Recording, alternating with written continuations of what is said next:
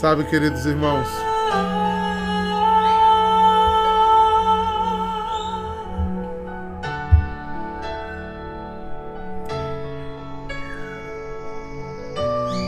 talvez essa seja a nossa maior inocência. Entrar e adentrar neste mundo, adentrar e adentrar nesse mistério é é muito inocente da nossa parte. Imaginar que Deus estaria a nossa compreensão. Eita. Deus fez um. Deus criou um povinho tão atrevido. o ser humano é muito atrevido. Né? E a gente vai percebendo né, que as questões relacionadas a ter fé e a não ter fé acreditar na existência de Deus ou não acreditar. Enquanto intelecto é algo que eu vou elaborando dentro de mim. Eu sou crente de um Deus e descrente de outros, né? Então até mesmo aquele que nega a existência do meu Deus tem que criar um. Tem que criar um para si. Todas as filosofias e teorias que me levam a dizer que sou, por exemplo, ateu, formam em mim uma religião. me liga a um conceito, me liga a uma ideia. Porque Deus é espírito. Deus ninguém nunca viu nem tocou. Deus ninguém nunca deteve. E eu resolvi começar por esse tema hoje, muito ligado ao dia de ontem, né? Santíssima Trindade. A nossa nossa fé era absurda para tantas outras a nossa fé incongruente a tantas outras. Três pessoas reais e distintas em uma só. Explica-se. A teologia tenta dar subsídios teológicos para nós, mas ninguém se explica. Deus se sente. O que fez fazer você, né? Eu não sei outros, mas pelo menos que eu estou observando aqui, que já me acompanham, o que fez você dizer eu acredito em Deus? Foi o que você leu? Foi o que você estudou? Foi sua pequena compreensão a respeito do fato? Ou foi uma experiência não tangível, ligado a nível do que você sentiu, o que envolveu os seus sentidos, sua emoção, seu perceber? depois dessa experiência sensível, você ficou latente, é, sensível à possibilidade de crer numa doutrina, numa forma, num explicações. É, você ficou tendencioso. Porque você partiu de uma experiência solitária de sentimentos e de sensações.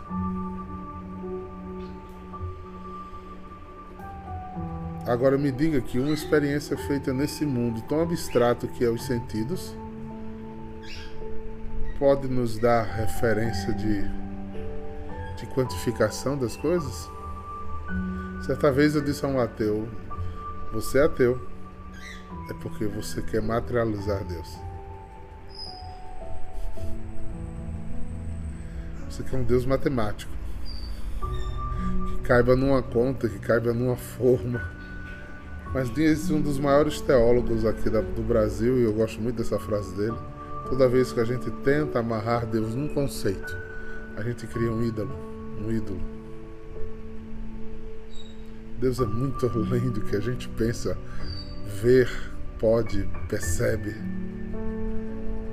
Haja visto todos os nossos encontros espirituais com Ele, Ele manifesta coisas diferentes em nós, sensações diferentes, experiências diferentes. Olha, a gente é tão igualzinho. Imagine que coisa mutável e grandiosa é esse Deus.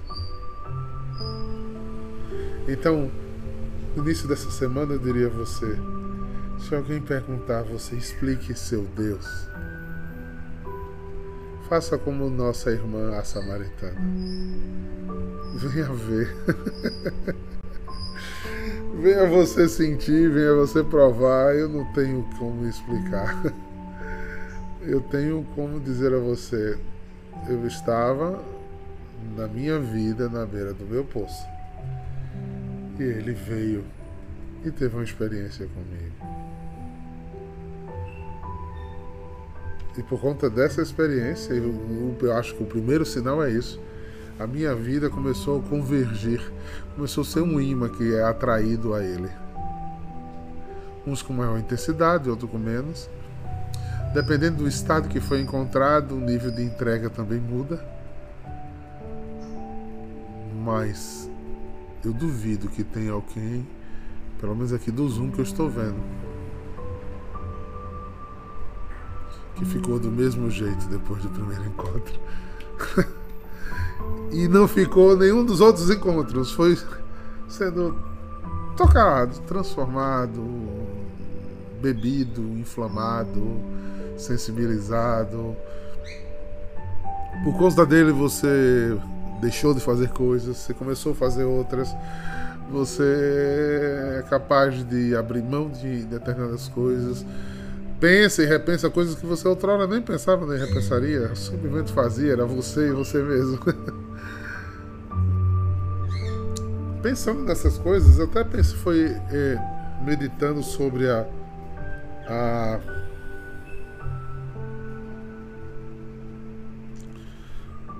meditando sobre a, a Trindade que me veio toda essa reflexão. Porque a gente não pode, né? querer enquadrar agora, ou querer, de uma forma mais ingênua ainda, que outras pessoas tenham experiência com ele a partir do que o que você diz.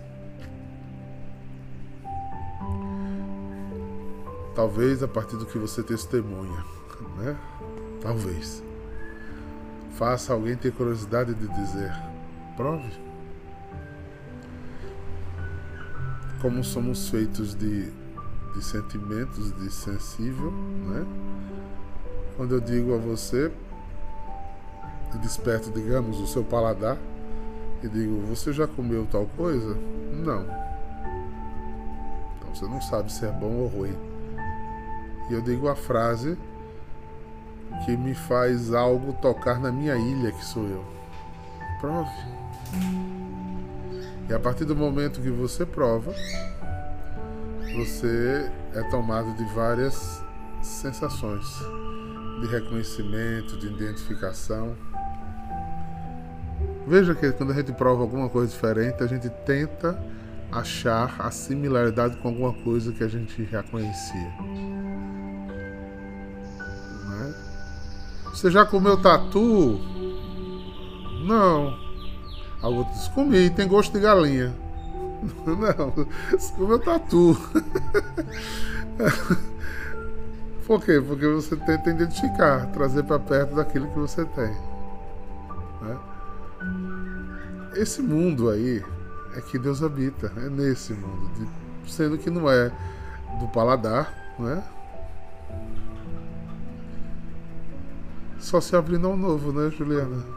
Só se abrindo ao novo. Eu quero ter a experiência de fulano. Não.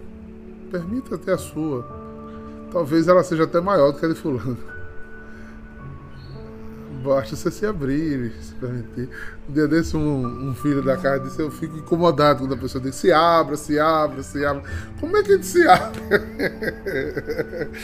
Quanto a gente é muito existencial, essa palavra é meio complicada. Como é que a gente se abre? Ah!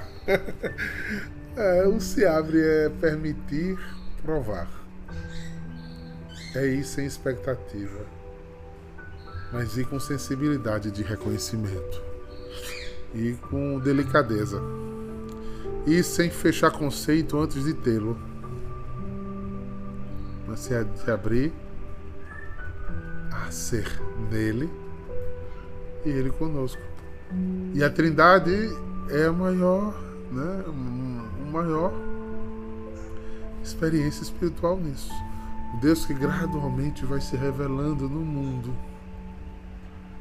Né? Primeiro, de um modo cosmos, depois um Deus conosco, depois um Deus em nós. Um espírito, um voar, um existir no meio de nós. Guarde isso. Ninguém explica Deus. Ninguém. E muito menos o que ele pensa e como ele pensa, porque até o profeta já disse que os pensamentos deles é bem diferente do nosso. E a gente hoje ele fala exatamente para nós no livro de Mateus, capítulo 5, versículo 38 a 42. Um texto conhecido, mas interessante. Sobre essa ótica que estamos falando, ele nos traz algumas coisas interessantes aqui. Ele é um fragmento de um texto maior.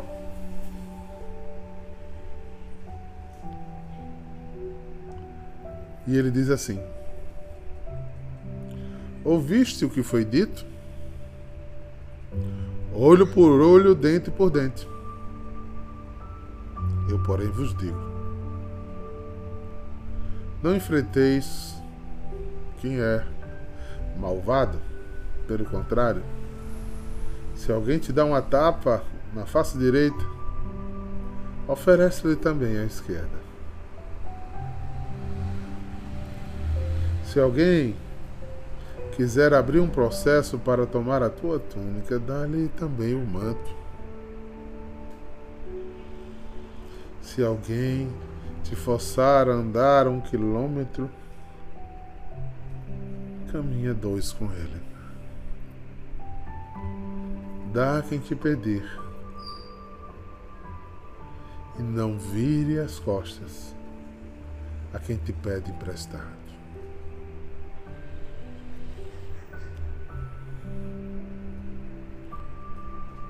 Ninguém explica a Deus. Ninguém explica Deus. Gente, eu posso usar, eu acho que vocês vão concordar. Isso é antagônico ao mundo. Isso é loucura do mundo. Isso é loucura da cruz.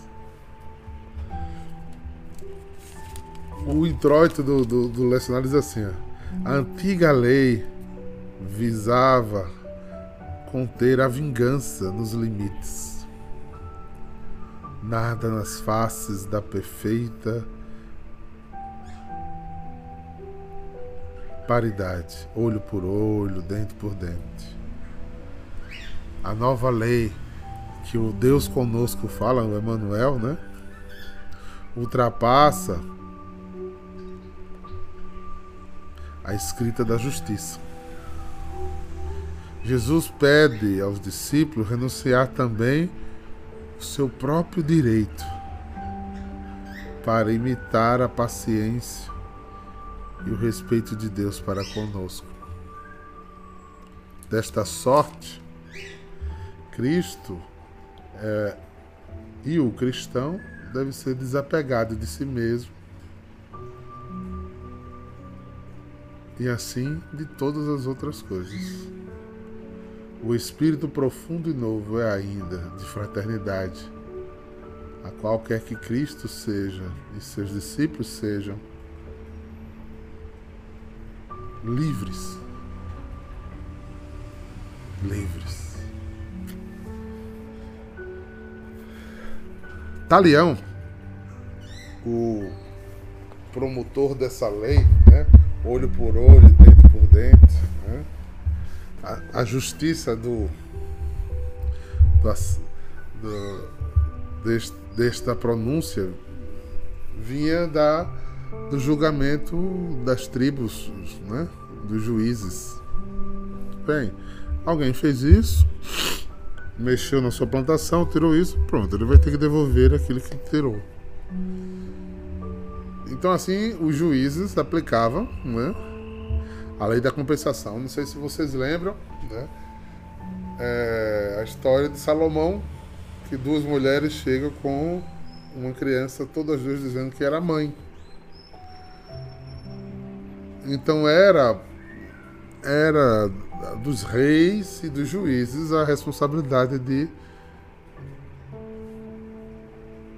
fazer o, ju o julgamento dos litígios.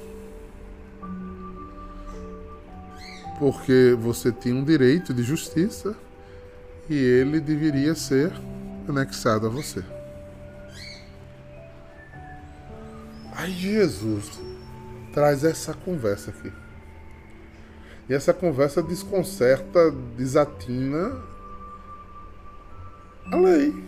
Desatina o. Porque não tinha sido revelada por Deus, tinha sido feito por homens, né? É acordo de cavaleiros, né?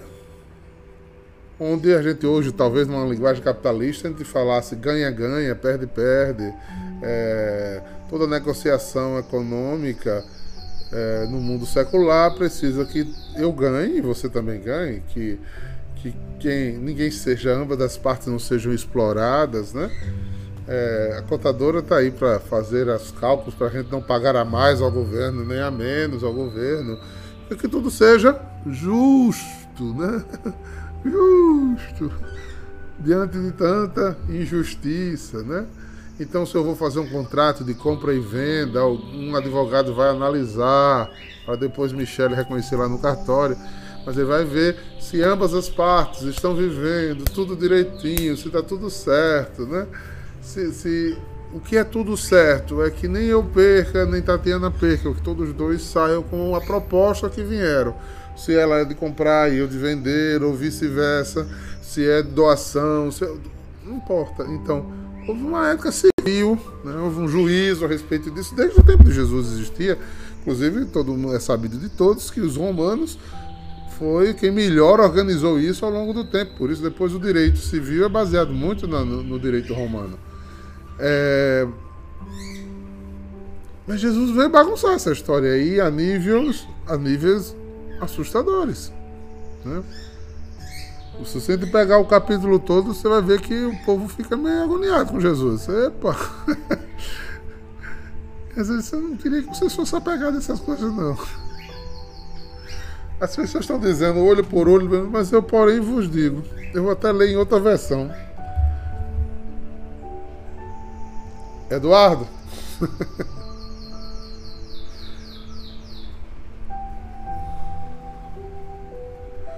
consegue meu carregador está descarregando aqui no celular. É, nessa outra versão, vocês vão entender uma coisa aqui que ele traz uma outra. Mateus 5.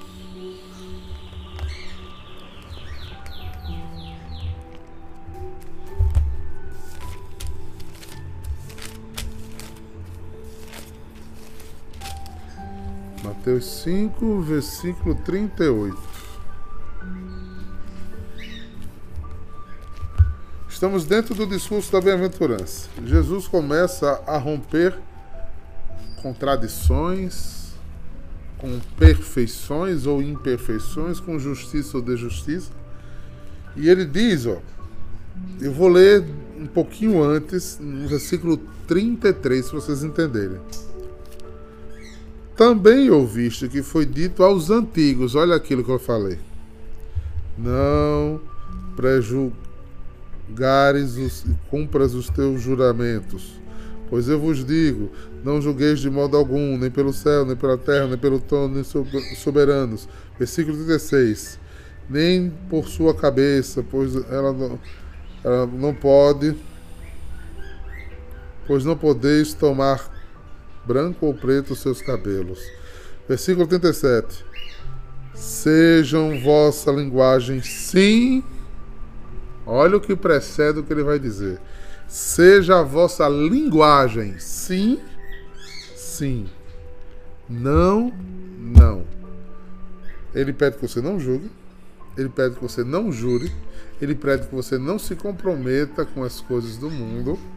E que a sua linguagem, ou seja, o seu modo de conduzir a vida, seja de sim e de não. Pois o que passa dito procede do maligno. Aí só depois que ele diz: Ouvistes o que foi dito? O que Talião disse fazia gerar em mim julgamentos, justiça com as próprias mãos, pseudamente organizadas. Ele diz: olho por olho, dentro por dentro. Pois eu vos digo: não resistais ao malvado. Não entre em briga um trapaceiro. E aqui tem um o elemento que Jesus introduz além da vida é a fé.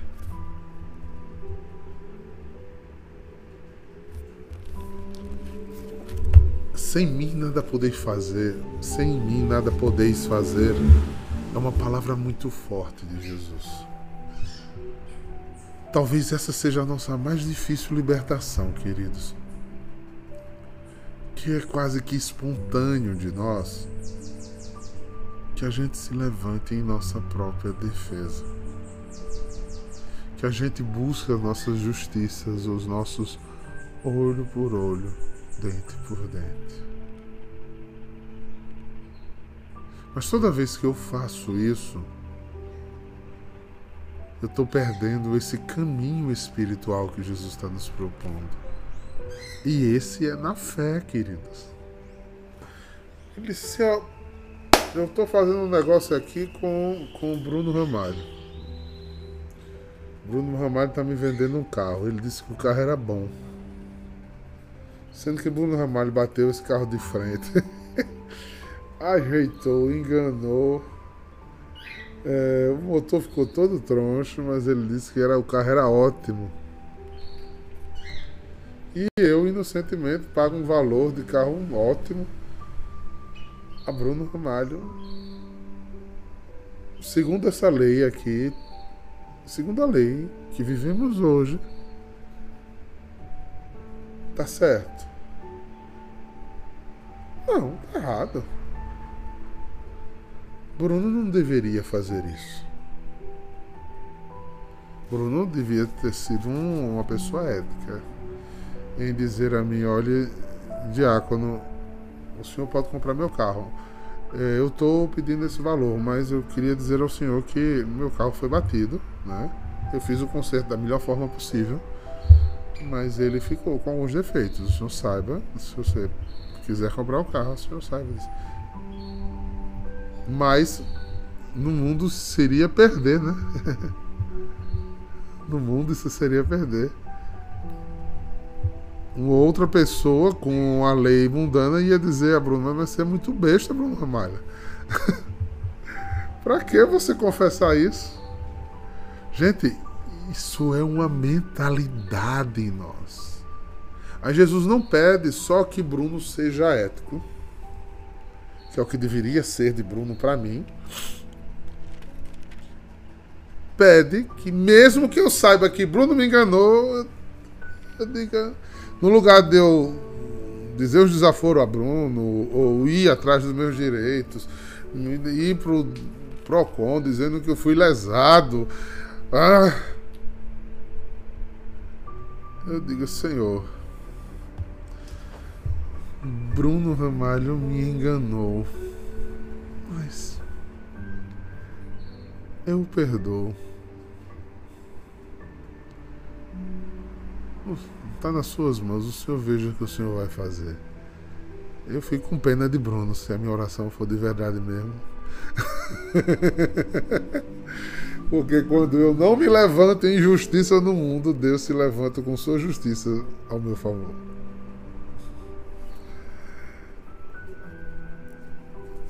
Eu luto cada vez mais para tentar fazer isso. E toda vez que eu consigo, menino, é cada lapada faço, eita Deus, eu não conseguiria ter a justiça melhor disso tudo. Às vezes eu nem sei o que aconteceu com o Bruno. Mas o caminho que Deus fez para que eu não fosse lesado por eu confiar numa palavra como essa.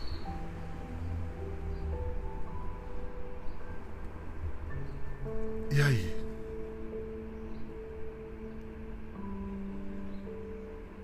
Eu nunca me esqueço que eu. Dando exemplo simples que a gente faz no dia a dia para vocês entenderem que esse texto é difícil de ser cumprido. É, num período difícil da vida que eu passei, meu carro estava atrasado. O documento do carro estava sem pagar. E eu estava errado, levando os meus filhos para o colégio. E parei, fui parado numa blitz. Não fugi. E o, e o soldado chegou, baixei o vidro, bom dia, bom dia. Seus documentos, eu disse, eu vou dar o documento ao senhor, mas o meu documento está atrasado. Olhou para minha cara. E eu já vinha voltando, eu já estava sozinho. E eu fui descendo, já abrindo a porta para descer. Ele disse: O que é? Calma. Eu disse: Não, eu tô, vou me entregar o carro e a chave, porque eu estou errado.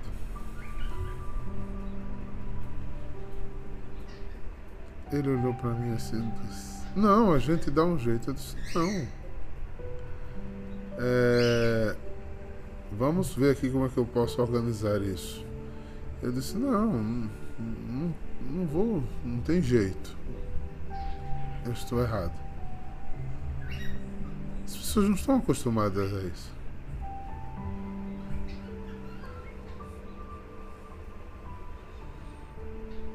E o outro chegou e disse: Eita, ele é diácono, viu? Tu vai multar o padre,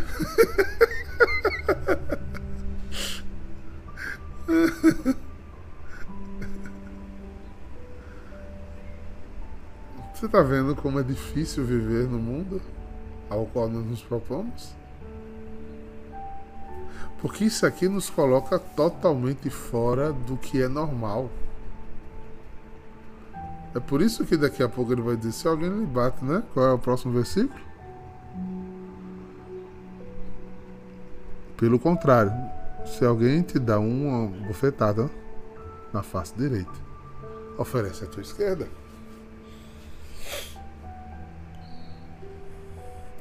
Ou seja, se alguém te fez um mal, devolve o mal com o bem. Não é literalmente né? o, a agressão, mas a todo tipo de humilhação, porque a tapa no rosto é uma humilhação. Como é que nós estamos nos comportando com quem nos ofende? Se alguém parte para brigar com você, ele grita, ele... como é que você tem reagido? na mesma moeda? Olho por olho, dente por dente?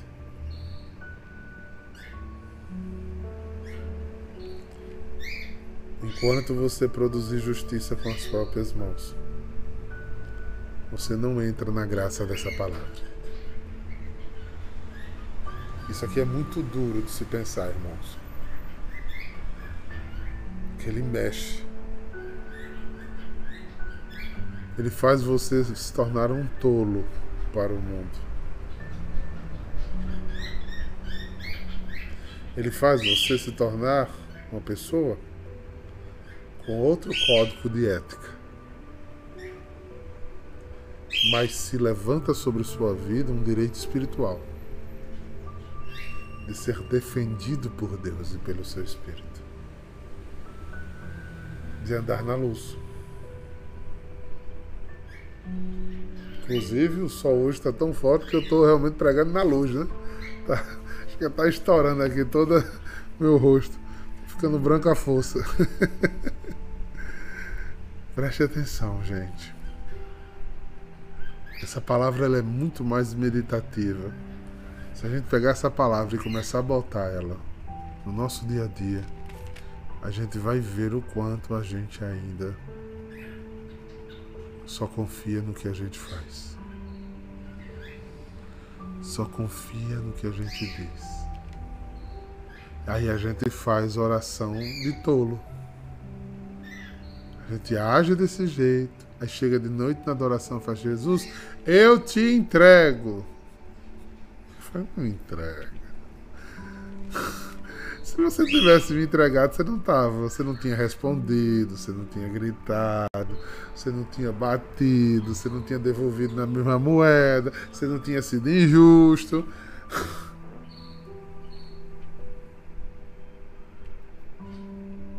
Preste atenção, queridos. Isso vai muito além. Os frutos do Espírito acompanham pessoas que lutam por essas verdades. Que começam forçosamente, porque não é habitual em nós, colocar isso na sua vida. Veja que sabiamente a igreja faz isso em algumas coisas, raramente quando acusam a igreja disso, daquilo, daquilo outro, a igreja responde nada. Fica calada.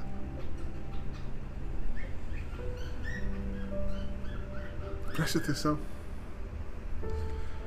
Veja a serenidade de um Papa atacado por todos os lados, inclusive por membros da própria igreja. Ele não perde o sorriso no rosto. Ele não perde a serenidade de estar fazendo o que Deus pediu para ele fazer. Isso no mundo de trabalho que vocês estão inseridos é um divisor de águas. Viu? É um divisor de águas. Porque é uma anticonduta. E você muda cara vem com maldade sobre você, você identifica a maldade e devolve uma prece. Devolve com um gesto de paz. Devolve fazendo para o outro aquilo que ele não fez por você. Isso é sinal de obediência ao Evangelho de Jesus. O teu sim ao Deus de amor que você diz amar e crer te faz amar o seu inimigo e beijar a mão daquele que te odeia. O cara acertou aqui, você dá a esquerda e dizer, olha, é assim que faz, não é assim.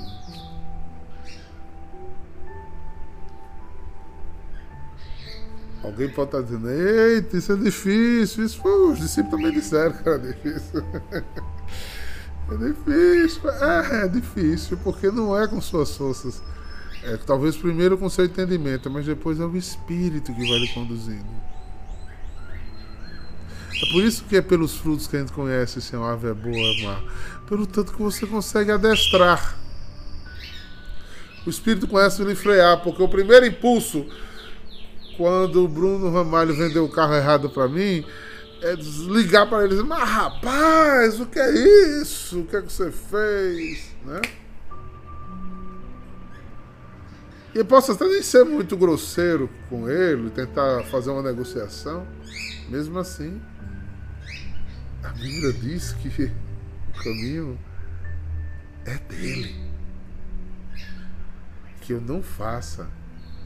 A minha linguagem tem que ser sim e não e não maligna.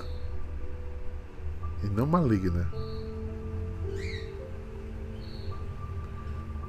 Senhor, Senhor. Elaine chega a estar tá com o bracinho assim encostado na cabeça. Porque a gente começa a botar, né, Elaine? Um monte de coisa na cabeça, você vai pensando assim, Jesus, não, eu tô longe, Jesus. Então é só rebobinando a fita que a gente fez na semana passada, não tá muito longe, não. A gente vai rebobinando a fita que a gente fez na semana passada faz. Ai, como teu evangelho está longe de mim, Jesus. Como teu evangelho está longe de mim, como minha prática ainda não corresponde ao que tu imaginas. Como teu espírito ainda não movimenta o meu espírito. Por isso eu fico, né?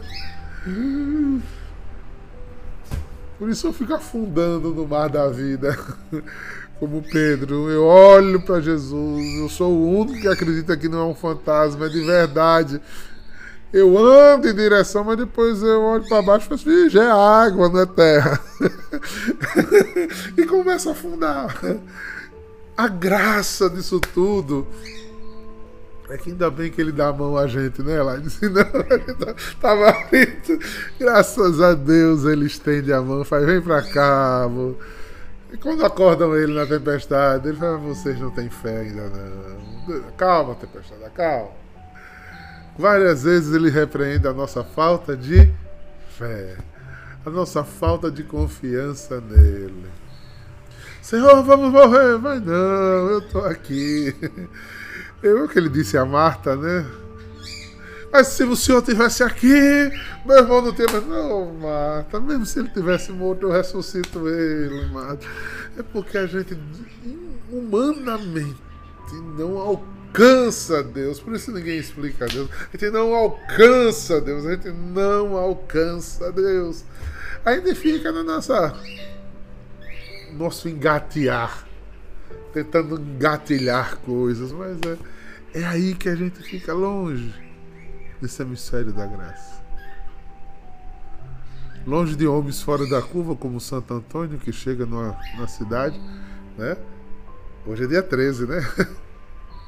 E o povo da cidade fecha a porta da igreja para ele não pregar. E se trancam na casa para ele não pregar. Olha. Ele está certo. Vocês não querem me escutar? Peixes, levante a cabeça para fora do lago, pregarei para vocês. e os peixes do lago levantaram para ouvir Santo Antônio pregar e a cidade toda começou a abrir a porta para ver o fenômeno dos peixes levantando. Se tiveres fé do tamanho de um grão de mostarda, dirá esse monte anda ele anda. Santo Antônio incomodou tanto com suas pregações o dono do, do feudo, que ele é do período do, do regime feudal, que o, o dono do feudo chamou ele para um jantar. São Bento abençoou o Carlos e o Carlos estourou. Santo Antônio foi diferente. Santo Antônio orou antes de ir e pediu que Deus o enviasse. Ele senta. E o senhor feudal serve uma sopa com veneno que dava para matar um elefante. No prato de sopa, botou um prato de sopa para cada um. E no prato de Santo Antônio tinha veneno que mataria um elefante. Santo Antônio toma o prato de sopa todinho. como bom clérigo, olha para ele, está muito gostosa, pode mandar mais. e toma o segundo prato de sopa e ele disse, bote mais veneno ainda.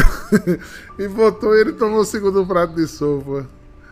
E ele disse, no final de tudo, disse, eu até desconfiei o que era esse gostinho amargo. Mas eu vim aqui, Senhor, não lembro o nome do, do Senhor feudal e disse o nome dele: Se eu vim aqui em nome de Jesus, não importa o que você botou para eu beber, importa o amor com que eu vim lhe visitar. E essa frase converteu esse homem de injusto a justo. É, queridos, a gente precisa olhar para Jesus. Quando a gente olha para Jesus, é muito longe, mas a gente tem nos santos exemplos e exemplos e exemplos que eles conseguem também. Ou seja, que se a gente obedecer essa palavra, esses milagres acompanharão aos que creem. Você quer ser um discípulo que afunda na água? Ou quer ser um discípulo que é acompanhado pelos sinais de Deus? Porque você não faz milagres mas por acompanhar Deus, os sinais de Deus acompanham a sua vida, seu ministério, sua família, suas atitudes. Cai mil homens à tua direita e dez mil à tua esquerda, E não será atingido o profeta enquanto for chamado de profeta, enquanto não cumprir aquilo de profetismo que ele veio fazer. Só combataria um bom combate final no dia que o Senhor quiser, porque a sua vida está submetida a Ele. E você não precisa defender a sua vida, nem guardá-la, porque teu Deus é o guarda de Israel e ele não dorme e ele não cochila. A gente não usufrui desse gabadal porque a gente é igualzinho a Samuel ainda com o profeta Eli.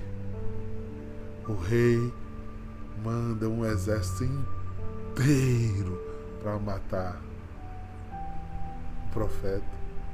Porque toda vez que ele queria invadir Israel, o profeta tinha visões espirituais e dizia ao rei, e ele perdia a batalha. Aí ele disse: é, não, não é que tem ninguém infiltrado aqui, não é que tem um profeta lá que está vendo as coisas. Então manda matar. E o pobrezinho do, do assistente abre de manhã a porta, volta se tremendo branco. Diz, Ali, vamos morrer. Tem um exército armado até os dentes aí fora para matar a gente. E agora? Aí ele vem sentado na cadeira. Falou ah, meu filho. Mas tem anjos de Deus ao nosso derredor. E o menino virou-se pro lado Cadê? Aí o profeta bota a mão nos olhos do menino: Senhor, abre a visão espiritual deste daí. E quando ele viu a milícia que estava defendendo aquela casa, Imagina como ele ficou corajoso. Davi venceu o impossível. Golias era imbatível. E Davi jamais venceria Golias com suas forças. Davi não passou uma noite treinando o que fazer.